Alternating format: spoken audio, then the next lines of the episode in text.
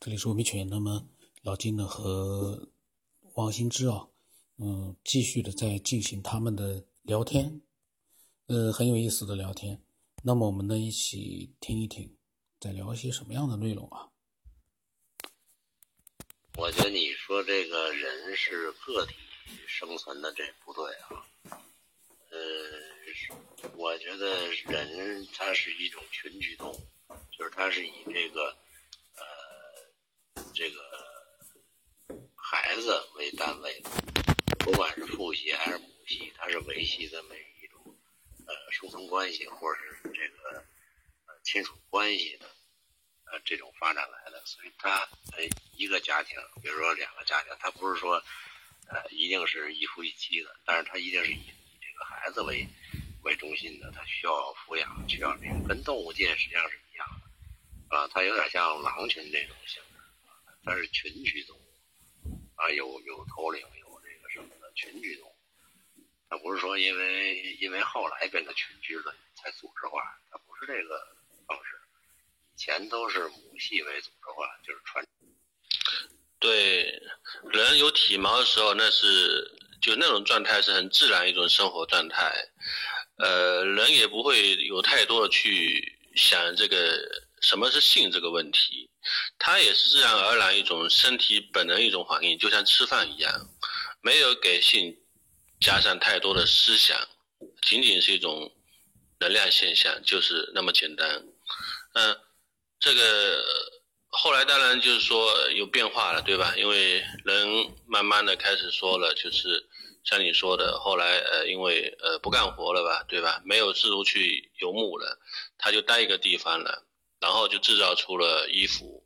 啊，这是我觉得同步的，一个是人性的变化跟外在的生活方式的变化，这两者同步的，同步发生的。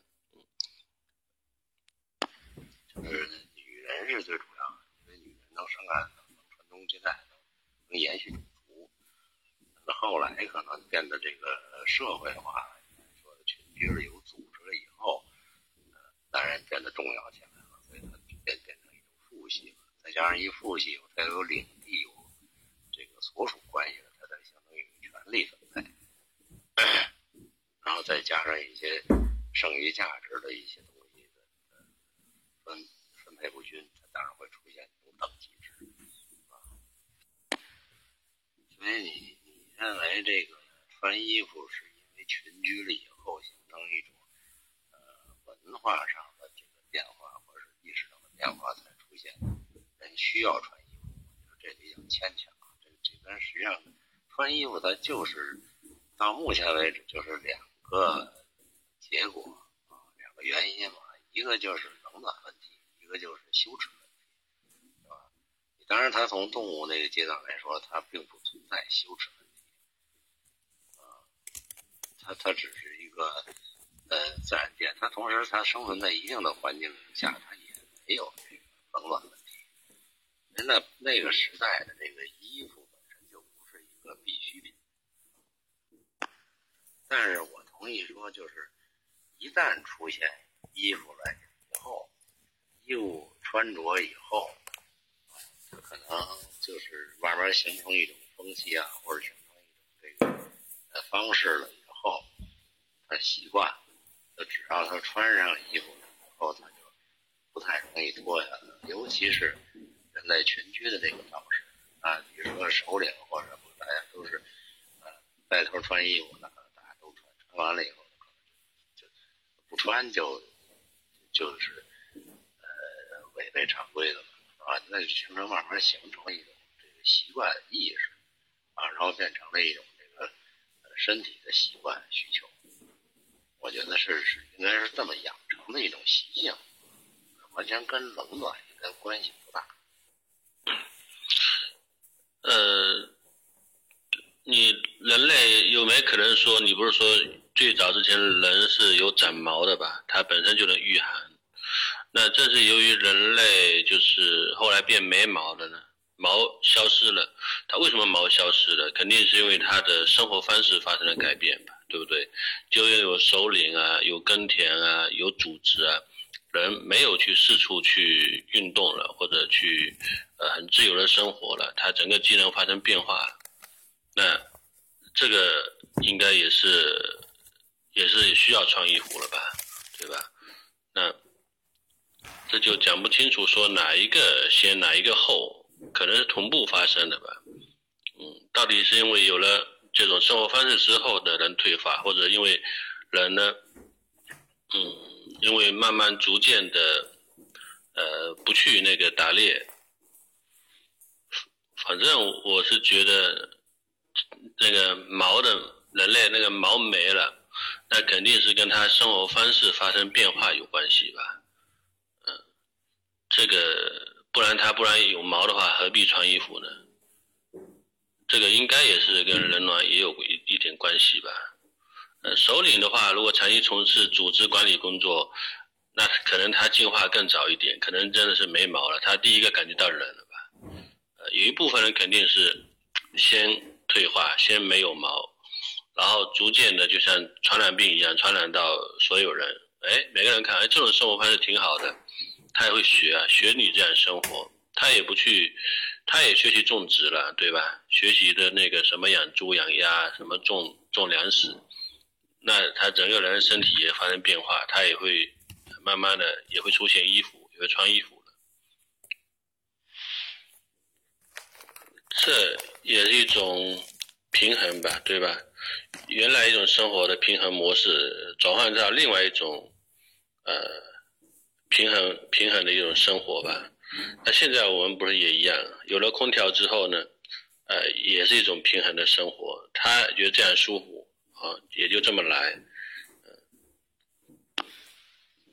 嗯，这个人类的发展说来说去，就会导致另一个问题。你说因因为人的这个生活方式和这个生产能力啊，说这个发生变化以后，又往文明方向发展了。这个动物界群居的也很多呀，而且能直立行走的也不少啊，对吧？这怎么它就只有人是这样变化的，别的它没这么变化？那就是说，你完全把它归结成一个自然发展出来的现象，这个还不够啊，就是证据不够，这个就是或者说它的概率太小了啊。我觉得就是人他可能一开始。它某些方面的东西，它就是区别于其他动物的，这是有本质区别的。那真真有可能就是属于人的，你甭管是什么类人猿还是什么猿，它只是作为一个人的一个级别、一个能量关系，它就是与这个自然界其他东西是有本质不同的。啊，那这个不同从哪来的？你像阴谋论讲，那它有可能就是外星。或者有可能它就是另外一种这种灵体的东西的外在表现，对吧？它它本身带的就是一个呃肯定发展方向，成为一个现代人类的发展方向，这么一种基因也好，或者它的本质能量也好，啊，它它就是这个状态啊，就像佛祖说的，有这么多级别啊，它有天上阿修罗的，也有地狱畜生的，它就正好。就是这个这个级别，就是这个状态。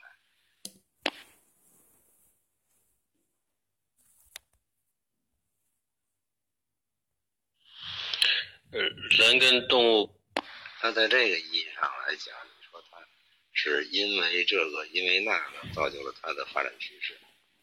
那那可能从本质来说，它它这趋势早就定完了的，它必然是发展成这样的。只不过是它它是。去你去找了一种解释而已，可能都是内定的，本来他就定好了，他一定是这这方面，那也说不定啊，对吧？就脑洞大开了，你你说它同时出现的一种因果关系的，那就是定数，那就多维度里的重合，它必然是这样，没有什么为什么。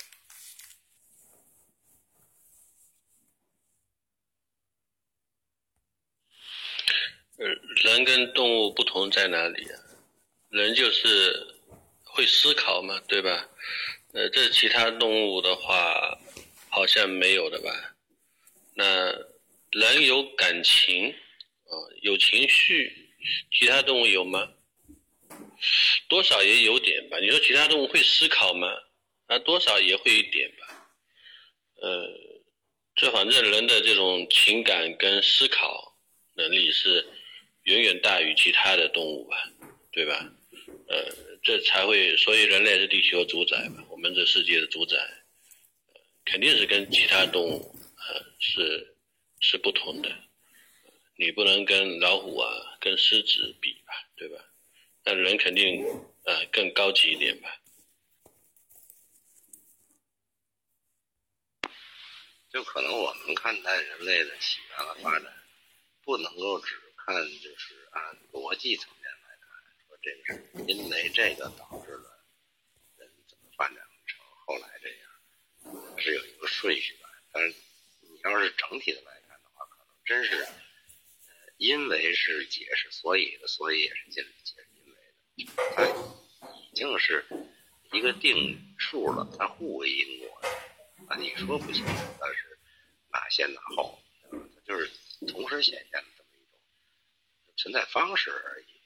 啊，这可能早就是属于一种完全跟动物不同，看着像动物，它可能本质上跟动物是本质区别的。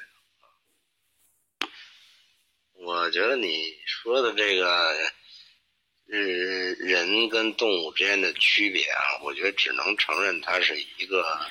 能量级别上的区别，就是你你说动物没有情感，它一样有情感；它不会思考，一样有思考。你说，呃，我看那科学家那文章还写，呃，人比其他动物多了一个，除了眼耳鼻舌身，它多了个意。那你这意，它动物就没意吗？它它一样有意啊，它只不过它它没你那么。呃，聪明而已，它那意的东西它比较简单，或者它的适应范围比较小，啊，不像人的这个意可以无限创作出很多的东西，它能能够往上升啊。我们说这个这个越来越聪明啊，但是我不我不认为这个人人类是越来越聪明才变成一个主宰，而是它必然是主宰，我觉得它的根。这是能量级里边决定的那个东西，它本身就比其他的模式要高啊，就像你说他那他那灵魂比这个还高一样啊，这个这个练到佛祖那境界比这比普通灵魂还高一样，它它都在不同的一个能量级别上，那这个能量级别就就决定了它整个的发展历程就是这样的，它只不过是。根据环境不同，它一点一点发展而来的，展示出来而已。所以，我我倒反而觉得，所有人类发展的过程，其实本身它就是有有必然必然性，不是我们没发现而已。上次说那程继否提的那个说法，实际上就是他说的就是这个意思，就是你。你人类的这个这个意识深层如果没有这个东西，或者没养成这种习性，没有这个能量储存的话，你是根本做不出来的，你也不会有这种发现和发明、创造都不可能。这是因为它里边有，你才能表达出来、表现出来。就是心念一闪，那个一念就是一个无穷动力，你就可以把它变成一个现实的东西或者产品。要发明了，对吧？如果你根本没有，你是表达不出来。你像他举的例子，就是猴子没有，猴猴子就表达不出来，是吧？这猴子，我说这猴子不见得没有，但是猴子它的现实生活当中的这个适应性，它不需要那东西。嗯，从这能量现象当然是能解释，也是，嗯，我这点我同意，二维、三维、四维的吧？啊，每个层级的话。可能生命体的能量是不同的吧，比如人跟那个天界吧，跟神仙比嘛，那神仙的那个能量肯定级别会更高吧，对吧？那人如果呃你不能跟动物比的话，人肯定是呃能量级别更更呃更高一点吧。嗯，我们的通过这个呃现象看本质吧，你看是我们人类所有发生这么多变化。好像是我们人在做，呃，可是它背后有一个就是天道吧，啊，天道这么安排呢，这么这样的一个规律下呢，人如果有思考有情感，肯定是我们社会发展成现在这个样子，对吧？他不需要，他不需要那个方式，他在生活这一片环境里头，他够吃够喝，对吧？他有紧张意识，他就够了，他活的就是这个范围，他不需要你那东西。但人类就不同，人类他就是需要这。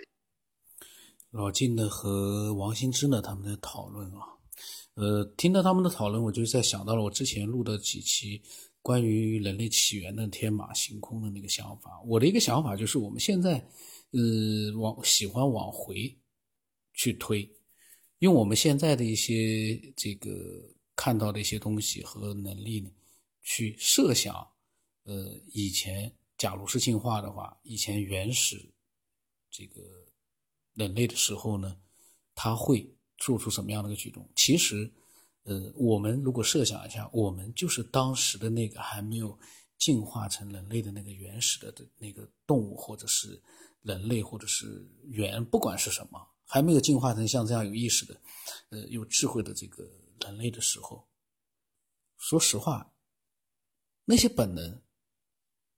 我们都很难去去给他们一个出处，就是说，动物的、人类的一些本能性的行为和心理是怎么来的？最早的时候什么都没有，那这些本能性的看不到的这些东西是怎么样？后来到了我们体内，或者是那个动物的体内，那不是因为我们要它来了。不是说我们想要它就会来的那样的一种看不见的东西，包括人的智慧。打个比方，所有的人千百年前、几千年前他就想飞。我以前举过这样的例子。为什么人就没有办法飞？那那些飞禽、鸟类，他们就怎么样就有了一双翅膀，可以在天空翱翔？你说他们想啊，那是他们想。就变成这样了吗？人也想啊，人也想遨游于天空。我们有四肢，有双腿、双手，我们还希望有一对翅膀啊，那多完美啊！可是偏偏就不是这样，我们连一点翅膀的迹象我们都没有。这说明什么？说明一件事情，根本没有办法，因为我们想，它就会变成什么样？不是那样的。因为我们冷，它就有衣服穿了，呃，因为我们有衣服穿了，那个毛就没了。这从逻辑上来讲，你好像，呃，听上去好像，哎，是可能是这样，但是实际上你要回到那个最初的状态的时候，你要明白一件事情，那样一个群体，那样一个群体，并不是说那么三两个人啊，那是一个，也是一个相对来说也是比较庞大的群体，他怎么就同时都没毛了？他怎么就同时都穿上衣服了？他怎么就同时开始去耕地了？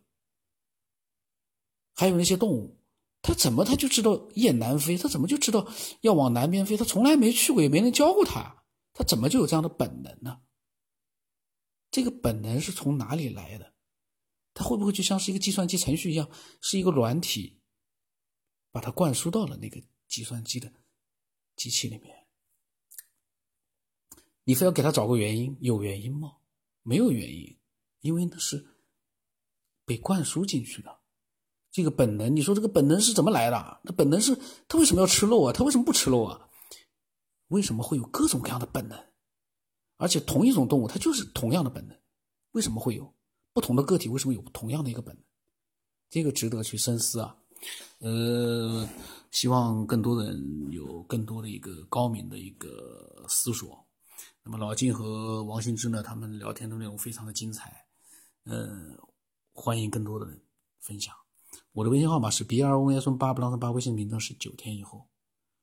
嗯，期待更多人的分享。我们是一个非常只讲究搞脑子我们不讲究这个节目形式的这样的一个分享类的节目我们也不在乎有多少人听但是我们在乎的是有多少人来分享。